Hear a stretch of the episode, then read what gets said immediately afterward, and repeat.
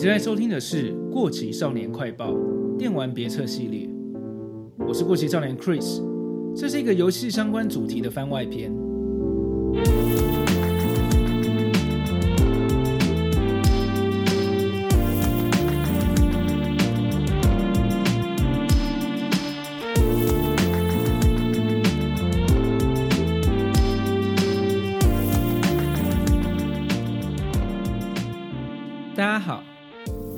想要跟大家分享的是一个非常适合在朋友聚会的时候一起玩的游戏，叫做 Keep Talking and Nobody Explodes。这是一个模拟拆炸弹的游戏。它最一开始是一个 VR 游戏，不过就算没有 VR 设备，它也提供一般的荧幕就可以玩的模式。目前在 Steam、三大主机还有手机上的双系统跟各大 VR 装置上都玩得到。我自己是在 Steam 上面玩的。我非常喜欢大家在同一个空间一起玩的派对游戏，或是多人同乐这种类型的游戏。我当时是买了 Steam 上面的一个游戏组合包，叫做 Cozy Couch Co-op Bundle。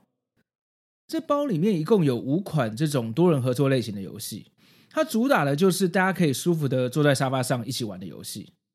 里面除了这款拆炸弹，还有非常知名的 Overcooked 煮过头一代，跟上次介绍的战斗方块剧场。跟另外两个也很棒的多人合作游戏，这个组合包平常的定价是一千四百一十四块台币，但它近几年特价的时候都会打到快要两折，不到五百块，等于一个游戏不到一百块台币。我很推荐给喜欢这类型游戏的听众朋友，而且如果你已经有这个组包里面有的游戏也没有关系，买这个组合包结账的时候，它会自动按照比例把你已经有的游戏的金额扣掉，所以不会重复购买。接下来月底跟下个月又到了 Steam 特卖的季节，有兴趣的话可以留意一下。那接下来我就开始介绍今天这款 Keep Talking and Nobody Explodes。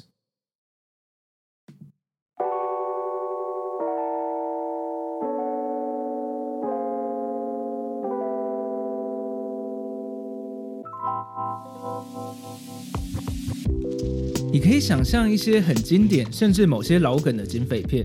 或是像柯南的电影版里面，都会有这样的一个情境：是主角被关在一个密室，而且里面有一个倒数计时的炸弹；或是炸弹被绑在女主角身上，而主角透过电话跟外面的拆弹专家通话，要想办法拆解这个炸弹。时间一分一秒的倒数，到了最后一刻，主角要选择剪断红线还是蓝线，非常的紧张啊！这个游戏可以让你体验到这样的刺激紧张感。它最少需要两个人一起玩，一个人负责看拆弹手册的文件档，另外一个人负责在荧幕前执行拆炸弹的任务。但是有一个规则要遵守，就是看拆弹手册的人不能看到荧幕的画面，而执行拆炸弹的人不能看拆弹手册的内容。这边说的拆弹手册是游戏之外另外提供的 PDF 档，你可以把它列印成纸本的手册。或是放在手机或者平板里面直接用看的。两个参与的玩家必须要一直靠说话的方式，把自己知道的资讯传达给对方，透过来回不断的沟通，合力把这个炸弹拆除掉。所以就像这个游戏名称所描述的，Keep talking and nobody explodes。只要你们不断的保持通话，提供正确的资讯，就没有人会被爆炸。拆炸弹人要把看到的炸弹外观跟上面有哪些装置详细的描述给看手册的人，而看手册的玩家要从接收到的资讯快速的翻阅拆弹手册，看看有没有找到这个装置的解除方法。通常都是一些逻辑解谜的谜题。那我稍微来模拟一段给大家听听看。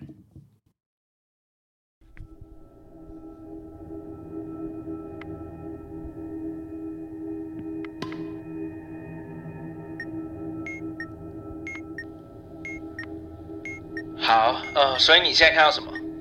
呃，其中一格是一堆电线，有几条？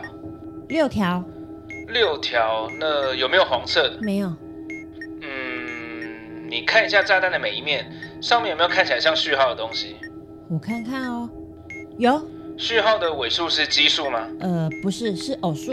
好，那有没有红色的电线？有一条。好，那你剪上面数下来的第四条。上面数下来的第四条，OK，剪断了。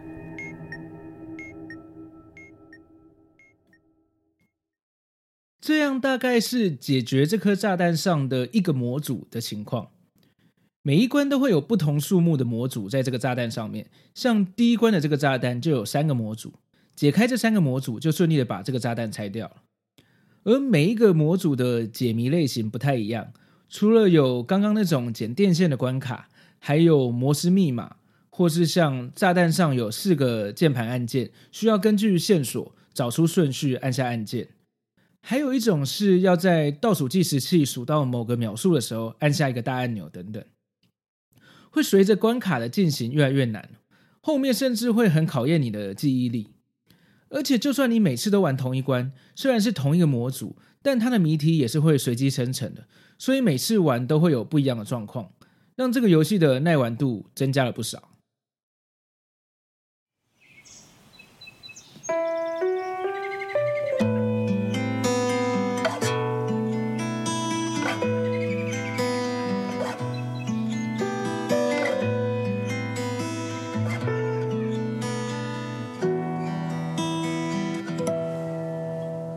以上就是这个游戏的玩法介绍。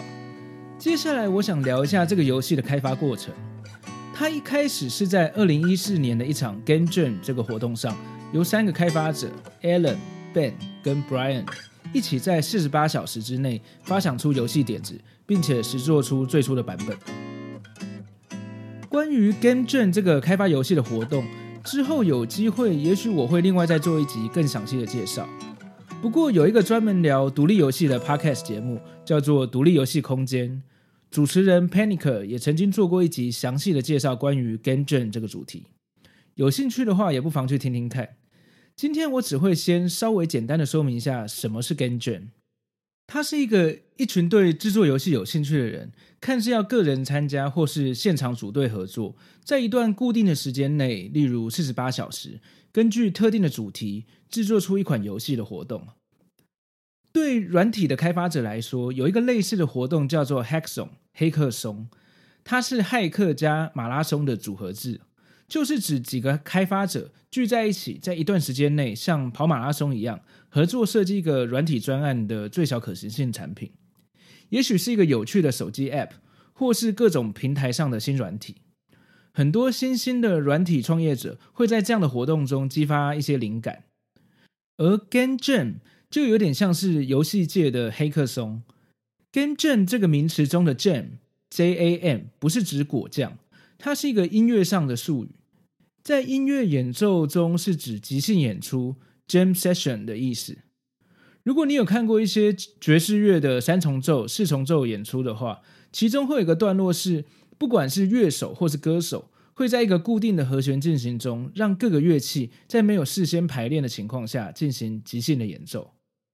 另外，像热音摇滚乐团的表演中，常常也会有一段让吉他手、贝斯手或鼓手等等，在一首歌的中间各自即兴演出一小段。这个就是所谓的 jam。所以有时候可能会听到一些玩团仔互相说：“哎，来 jam 一下。”就是指他们用各自的乐器发挥自己的能力，即兴的玩一段音乐。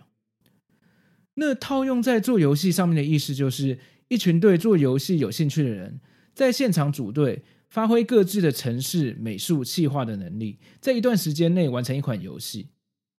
通常这都不会是一个很精致的完整游戏，因为在短时间的限制之下，大家的目的并不是要马上开发出一款完整要上架的游戏。也不太需要在这时候就考虑到比较商业的行销推广的问题，而是着重在创意的玩法到底好不好玩这件事情上。所以大家的完成品通常会是一些玩法的 demo，但是往往在这样的情况下，就能激发出很有趣的创意跟很值得发展成正式商业化的游戏。像今天这款 Keep Talking and Nobody Explodes 就是这样的例子。三个开发者 Alan、Ben 跟 Brian。二零一四年，在目前世界上最大的国际型 Game Jam 活动之一 Global Game Jam 上，开发出的 Prototype 游戏原型，受到当时活动参与者的好评。他们玩这个游戏的影片也被上传到 YouTube 上面，因为玩起来真的很欢乐、好笑又刺激，所以非常多人希望他们能推出正式版的游戏。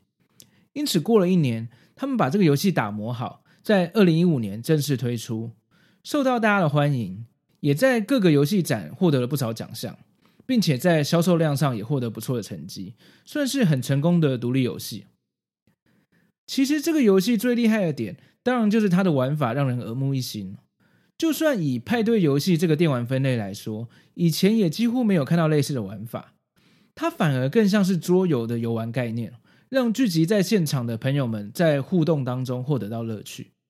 不管是在操作中的两个人很着急的互相问问题或是吵架，还是在旁边看热闹的人不时的马后炮几句，都会让现场的气氛很欢乐。所以，如果你是喜欢玩派对游戏、多人同乐游戏或是桌游的人，我觉得你应该也会喜欢这个游戏。最后，我想要推荐大家去看这个游戏的宣传影片。